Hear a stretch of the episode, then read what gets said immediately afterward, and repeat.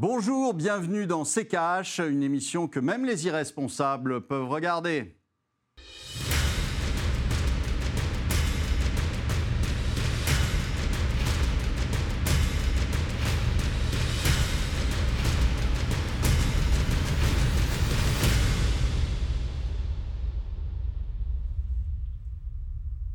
Bonjour à tous et bienvenue dans CKH, une émission consacrée cette semaine aux prévisions d'Olivier Delamarche pour l'année 2022. Bonjour Olivier. Bonjour Estelle. Pour en parler à vos côtés, euh, Nathalie Janson. Bonjour, vous êtes euh, économiste et enseignante chercheuse à l'école de management Neoma Business School. Bienvenue, bienvenue euh, à nouveau sur ce plateau. Merci Estelle. Bonjour, Bonjour Nathalie. Bonjour Olivier. Et comme euh, à chaque début d'année, Olivier, vous nous livrez vos scénarios pour les 365 jours à venir. Aujourd'hui, on va en évoquer cinq l'issue de la présidentielle et son impact sur l'économie. Une possible guerre Chine-États-Unis, les prix de l'énergie qui risquent de plomber notre économie, le boom des contrats d'assurance vie et enfin le dernier acte de la politique monétaire des banques centrales.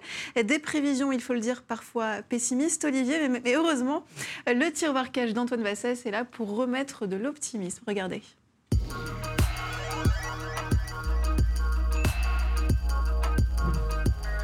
Pour contrer les prévisions alarmistes du diabolique Olivier de la Marche, dans ce tiroir cash, on va faire preuve d'un peu plus d'optimisme et vous livrer des pronostics positifs pour 2022. Et on parle pas de la Coupe du Monde de foot.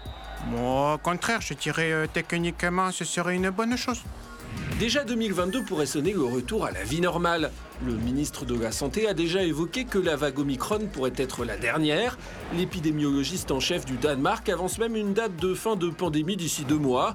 La forte contamination du variant et sa dangerosité moindre permettraient d'atteindre sereinement une immunité collective. Du côté des banques centrales, 2022 pourrait être la fin ou le début de la fin du déversement de liquidités. Aux États-Unis, Jérôme Powell l'a évoqué en fin d'année.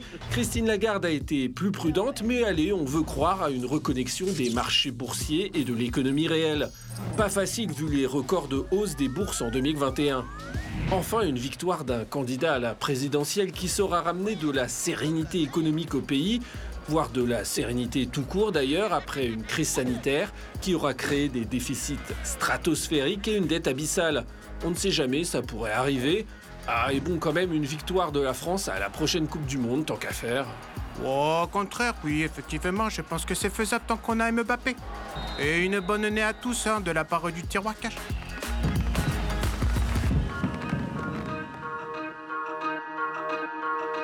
Olivier, on vient de l'entendre, un possible retour à la vie normale, une présidentielle, la possible fin euh, du déversement euh, de liquidités de la barre de la Banque centrale euh, des États-Unis. Et si 2022 était finalement l'année du renouveau?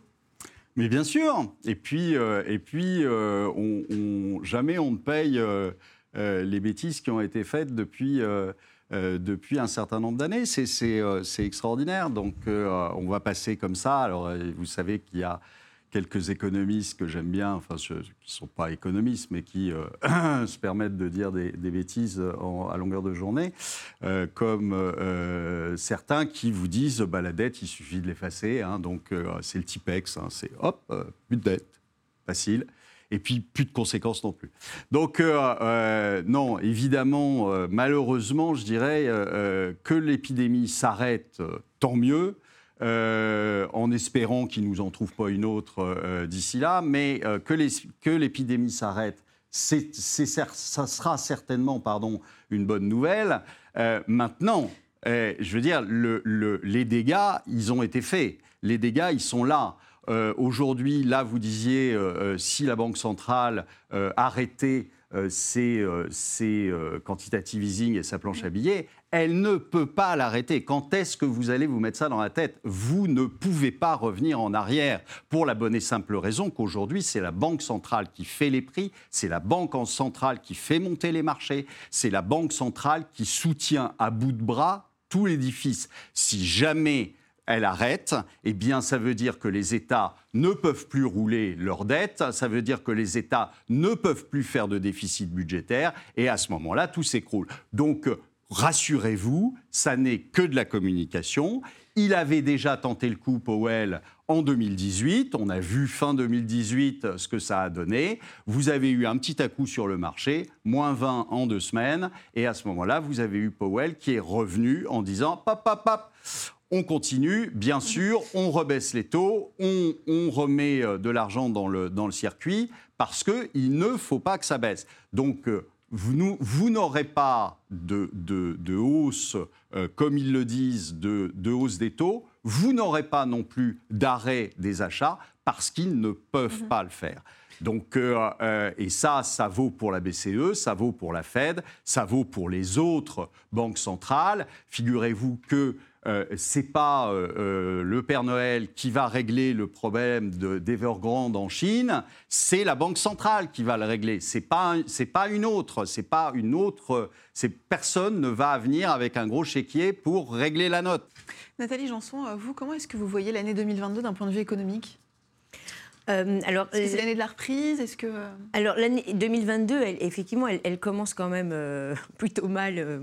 je, ne suis pas une adepte de Madame Irma. J'aime pas trop les prévisions économiques chiffrées parce mhm. que je pense qu'elles sont souvent, enfin, elles sont souvent déjouées. Il y en a qui font des bilans pour voir ce qu'ils ont dit en début d'année.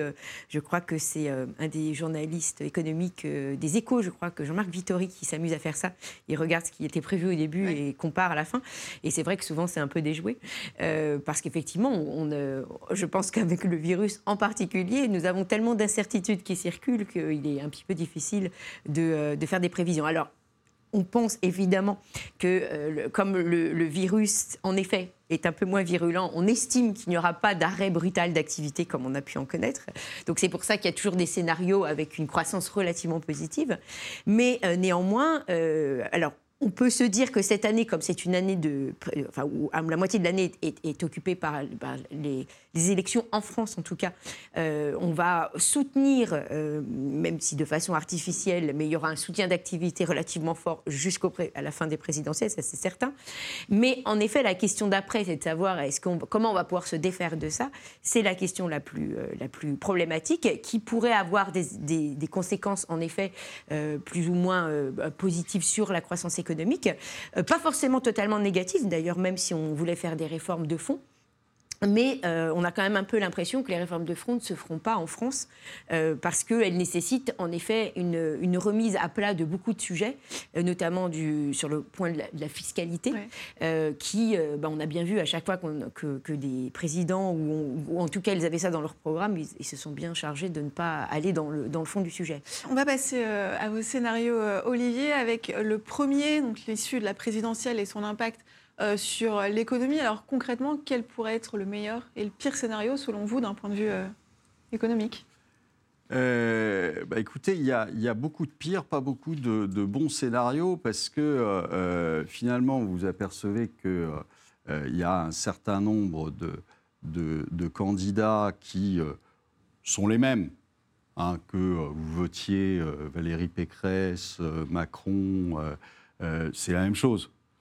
Euh, au final. Euh, moi, j'ai un scénario, euh, c'est que je, je, je pense qu'ils sont tellement en roue libre dès aujourd'hui, alors qu'on est à trois mois, quatre mois des, présidentielles, ils sont totalement en roue libre. Il y a quelques, quelques propos scandaleux de notre président. Enfin bon, on, est, on voit bien qu'on on arrive à un moment où on lâche tout. Euh, moi, ce que je me pose comme question et ce que je, donnais comme scénario, euh, c'était de dire euh, finalement, Macron ne se présente pas et il laisse la place à, Édouard Philippe. Hein, qui a été mis en retrait depuis, depuis plusieurs mois et qui euh, se, garde bien de toute déclaration ou autre. Hein.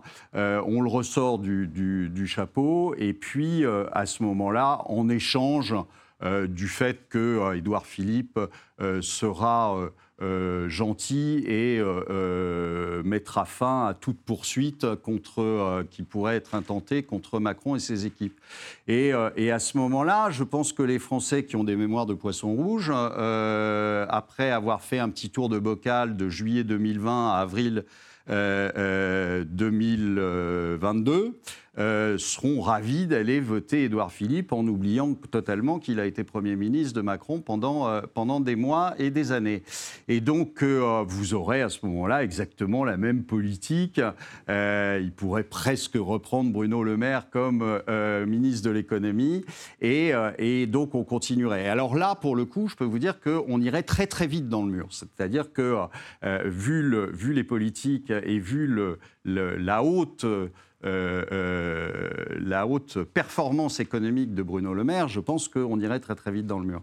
Après, euh, vous avez, vous avez d'autres candidats, vous avez, mais vous avez finalement très peu de candidats qui prennent position nettement sur l'Europe et sur euh, notre appartenance à euh, l'Union européenne et à la zone euro, ce qui fait que, euh, au final, rien ne se décidera de toute façon, de toute façon au niveau de la France, ça se décidera au niveau de l'Europe.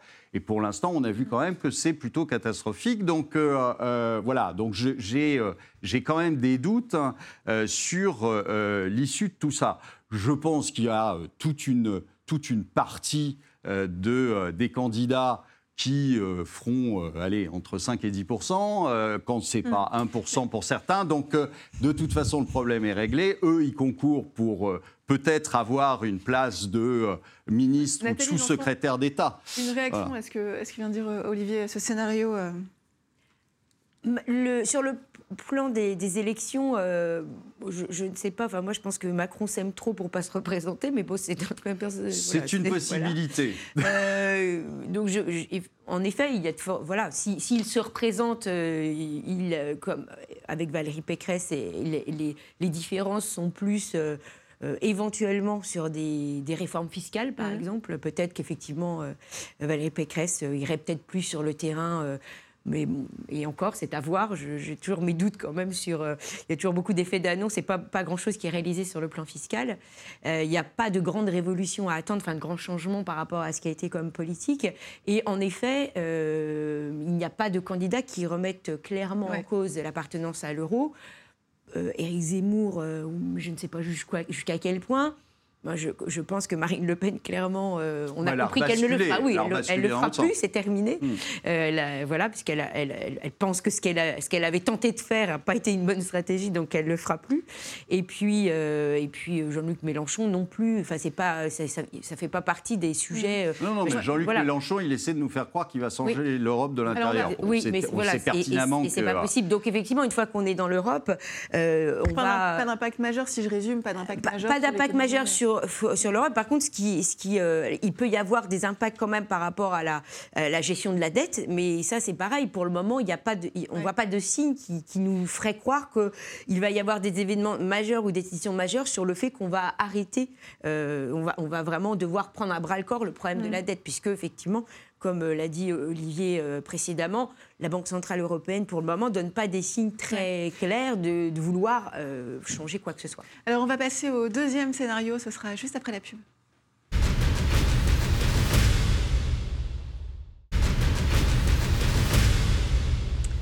Bienvenue dans CK si vous nous rejoignez. Au sommaire cette semaine, les scénarios d'Olivier Delamarche pour l'année 2022. Euh, et pour en parler, nous sommes avec euh, Nathalie Janson, économiste et enseignante chercheuse à l'école de management Neoma Business School. Alors, vous, Olivier, en scénario numéro 2, vous imaginez une guerre Chine-États-Unis?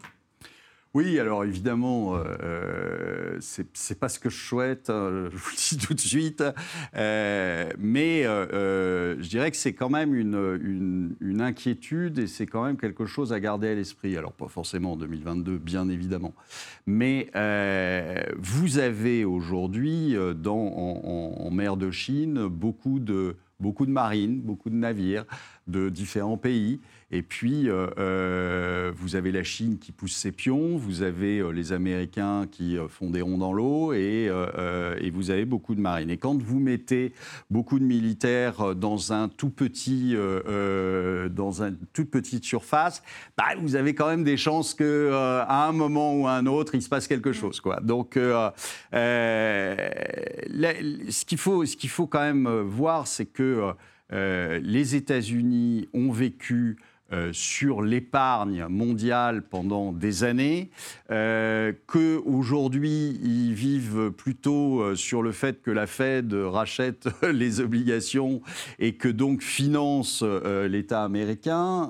Vous avez quand même une économie américaine qui est en train de ralentir et de ralentir fortement parce qu'ils ont aussi des problèmes démographiques et autres, et que le, le- certains pays comme la Chine, comme la Russie aussi, euh, euh, à force d'avoir des sanctions, à force d'avoir des représailles américaines, en ont marre, on crée des systèmes qui sont des systèmes autonomes, euh, le- l'équivalent de SWIFT, euh, vous avez les, les Russes qui, ont, qui se dédollarisent de plus en plus, qui ont vendu toutes leurs obligations américaines, il leur en reste un petit chouïa, mais enfin ridicule. Vous avez les Chinois qui sont en train de mettre en place une monnaie qui serait leur, leur monnaie probablement basée sur, sur de l'or, etc. Et, euh, et donc, on voit que la Chine est en train de monter en puissance, même s'il reste en effet des problèmes du genre Evergrande, du genre une- un surinvestissement massif qui a créé des villes euh, euh, complètement désertes, qui a euh, donc qui a des, un problème de dette gigantesque en Chine, mais bah, ils contrôlent leur monnaie, hein, ils, font, euh, ils font un peu ce qu'ils veulent. Et donc aujourd'hui, bah, c'est le leadership américain qui est remis en cause. Vous savez très bien que les Américains, ça les chatouille un peu quand on conteste leur leadership. Et donc, euh, hum, vous savez, quand, euh, quand finalement c'est dans l'intérêt de tout le monde parce que il y a d'autres problèmes en interne qu'on est incompétent totalement pour résoudre, eh bien, il est bien d'avoir un dérivatif à l'extérieur. Et donc, euh, les guerres, ont, beaucoup de guerres ont, ont commencé comme ça.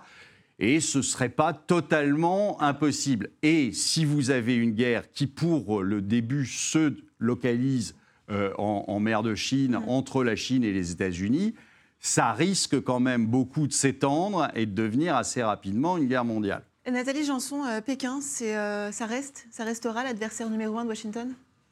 Euh, oui, je pense que oui, parce que là, pour le coup, alors, bon, je, je ne serais pas euh, aussi pessimiste, même si on peut rien n'est rien, rien impossible, tout à fait.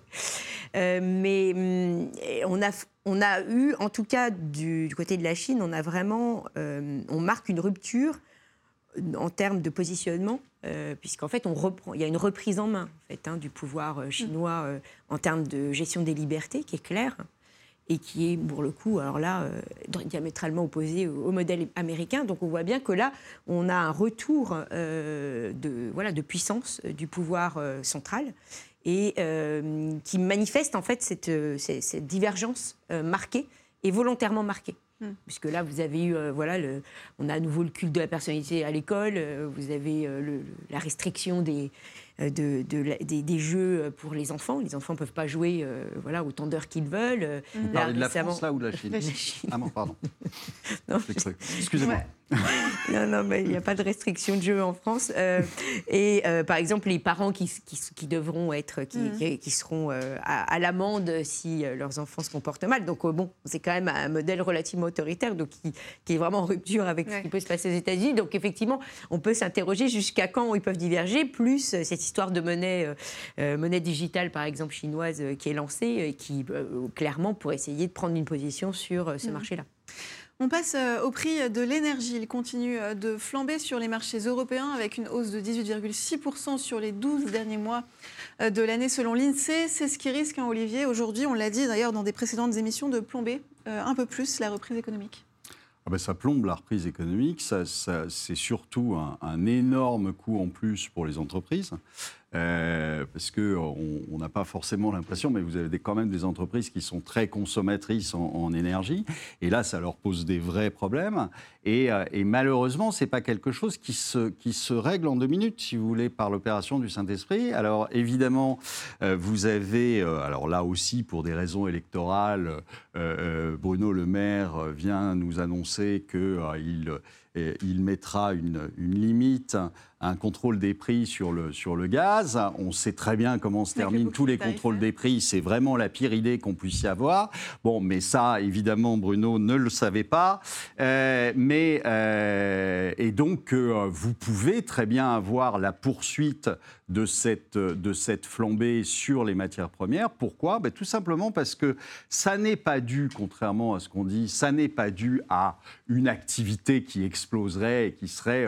mais c'est dû à des choix qu'on a fait euh, à, un moment. C'est-à-dire que euh, quand vous avez, euh, vous savez que l'Europe exige que on, mette un, mix énergétique qui fasse qu'on va construire plus d'éoliennes, etc.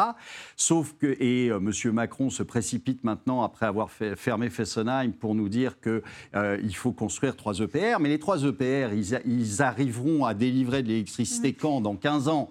Donc c'est pas aujourd'hui, on a un problème qui est maintenant, et ce problème, on met en plus de l'huile sur le feu puisque on voudrait que euh, le, le, le, pipe de, euh, de, Nord Stream 2 euh, ne, ne, rentre pas en fonction. Donc évidemment, bah, comme on a un, un problème de, de, de, fournisseurs de gaz et, euh, naturel et qu'on se fournit comme des idiots aux États-Unis en faisant venir des, des, des, des bateaux, je, je, évidemment que ça va continuer à monter et à flamber sur le, sur le gaz. Donc tout ça est, un problème politique. Simplement, au lieu de gérer sa carrière, il ferait mieux de gérer le pays réellement. Et si on gère le pays réellement, on fait des choix et on fait des choix intelligents dès qu'on arrive et pas à trois mois de euh, la fin de son mandat. Alors dans vos scénarios aussi, Olivier, on n'a plus beaucoup de temps. Le boom des contrats d'assurance vie et une perte de confiance des Français dans leurs banques. Alors le boom, c'est pas un boom, c'est un éclatement des contrats d'assurance vie. En fait, le, problème de, euh, de l'assurance vie, c'est que euh, si vous avez à un moment beaucoup plus de retraits que de souscriptions, euh, il y a un problème. L'assurance vie, euh, c'est un schéma de Ponzi, hein, donc à peu près. Hein. c'est que malheureusement, ils n'ont plus de rentabilité du tout. en plus, on ne le voit pas qu'ils n'ont plus de rentabilité pour la bonne et simple raison que vous savez qu'ils évaluent leur position en mark to model et non pas en mark to market, si bien que le mark to model, ça veut dire mon, obligation, je l'ai achetée à 100, elle vaut 50, mais je la mets quand même à 100 dans mon bilan parce que c'est le modèle, parce qu'on m'a promis qu'un jour on me la rembourserait à 100. Mais ça, tout, tout, tout, va très bien si vous pouvez amener cette obligation à la fin et que l'entreprise ou le pays n'a pas fait faillite d'ici là. Mais quand vous êtes obligé de vendre parce que vous avez des souscriptions, vous avez des rachats pardon d'assurance vie, qu'est-ce qui se passe? Ben Là, vous vendez au marché. Et donc, vous vendez à 50. Et tout d'un coup, on se dit Ah, ben, il y a un trou. Et, euh, et, le problème, il est là. Et donc, euh, vous pourriez très bien avoir un blocage des assurances vie parce que euh, problème de, de, financier. Et sachant que les assurances vie, en plus, ont pris de plus en plus de risques parce qu'il fallait absolument délivrer quelque chose euh, euh, du, résultat.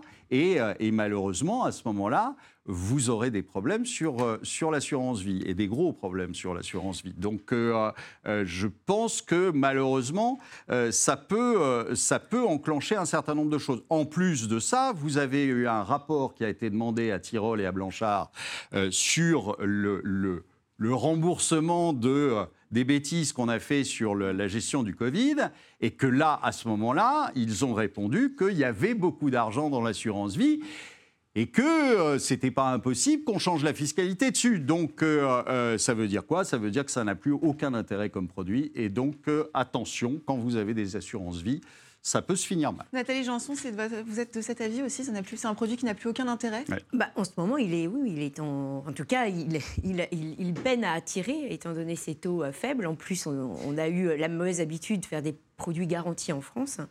parce qu'en France, on n'aime pas le risque. Donc, donc on n'a pas habitué, on n'a jamais éduqué les gens au risque. Et c'est vrai que du coup, les assureurs sont quand même dans, un, dans une situation très problématique. Et il ne faudrait pas qu'en effet, en plus, vienne une fiscalité moins arrangeante, puisque là, ce serait quand même. Enfin, on aurait une accélération des retraits. Et en effet, ça mettrait en péril le secteur. Olivier, dernier scénario, euh, le dernier acte de la politique monétaire des banques centrales. Ben justement, c'est ce que je dis, c'est qu'aujourd'hui, elles, elles, ont les, fesses entre deux chaises. C'est-à-dire qu'elles euh, sont, elles sont là euh, pour soutenir nos pauvres politiques qui rament en disant que euh, ça y est, la croissance est repartie. Euh, et, euh, et, le fait qu'il y a ce, ce début d'inflation, et ce début d'inflation, il est là pourquoi? Parce qu'elles mettent de l'argent à disposition et que ça va s'investir sur les matières premières énergétiques notamment. Et donc, et puis qu'il y a des désorganisations à cause du Covid, etc., qui, qui, l'inflation, on va dire.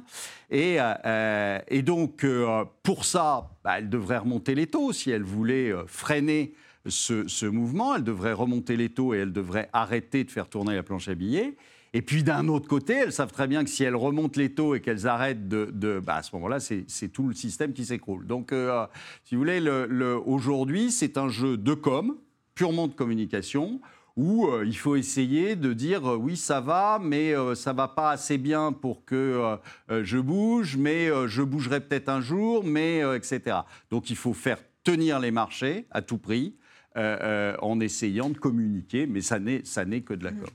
Nathalie Janson, qu'est-ce que vous pensez globalement des prévisions que vous avez entendues et est-ce que vous, vous-même, vous en avez? Alors, euh, écoutez, euh, oui, il y a quelques prévisions, euh, comme on, a évoqué au, au, départ sur les scénarios des élections que voilà, que je, partage en partie. Moi, effectivement, mhm. je suis moins, moins pessimiste euh, qu'Olivier euh, sur, euh, sur la, partie, enfin, sur l'impact de notre appartenance à l'Europe. Mais bon, globalement, je ne suis pas très optimiste sur la capacité de réforme, en fait, d'un gouvernement, quel qu'il soit, qui émergera, sur deux sujets que je trouve, enfin, un sujet que je trouve de fond et qui est qui n'est pas du tout adressé et qui, euh, parce qu'il représente trop, enfin, ce serait, à mon avis, euh, effectivement, euh, sans doute, c'est pas, c'est pas très marketing pour, pour accéder au pouvoir, qui est donc l'éducation, qui est au cœur de beaucoup de problématiques aujourd'hui, mais qui n'est absolument pas adressé parce que ça veut dire plein de choses. Ça, ça, voudrait dire changer l'éducation nationale et ça, je pense que c'est, c'est pas de mal à veille qu'on sera prêt à faire ça. Et pourtant, c'est bien ça qui est en jeu parce qu'en fait, c'est notre capacité, en fait, nos enfants, c'est eux qui seront capables de, de, de générer cette croissance économique, de pouvoir euh, entreprendre. Et effectivement, si on continue à avoir euh, une éducation euh, nationale qui est maltraitée, puisqu'en fait, pour avoir une bonne éducation nationale, il faut dépenser de l'argent. C'est ça coûte cher, l'éducation. c'est comme la santé aujourd'hui. Hein, voilà, ça coûte cher. Et, mais il faut que ce soit clair, faut que ce soit bien dépensé. Et aujourd'hui, on sait bien que c'est pas bien dépensé. Et donc ça, c'est un sujet effectivement, voilà, qui ne sera pas adressé, mais qui serait important. Merci beaucoup Nathalie Janson d'avoir été parmi nous dans cette émission. Je rappelle que vous êtes enseignante chercheuse à l'école de management Neoma Business School et économiste. C'est la fin de cette émission. Notez que tous les scénarios que vous avez entendus dans cette émission ont été imaginés par Olivier Delamarche et sont évidemment de la fiction. Euh, Olivier, euh, le dernier mot? Oui, c'est de la fiction. J'espère et je prie chaque année pour qu'aucun des scénarios euh, euh, les pires que j'ai écrits euh, ne se réalisent. Il y en a quand même un qui pourrait peut-être nous apporter un petit peu de, de sérénité, mais je n'en parlerai pas aujourd'hui. On va rester dans ce thème de bien noir, parce que malheureusement, les choses commencent mal pour cette année 2022. Donc, mon mot de la fin, c'est bonne chance.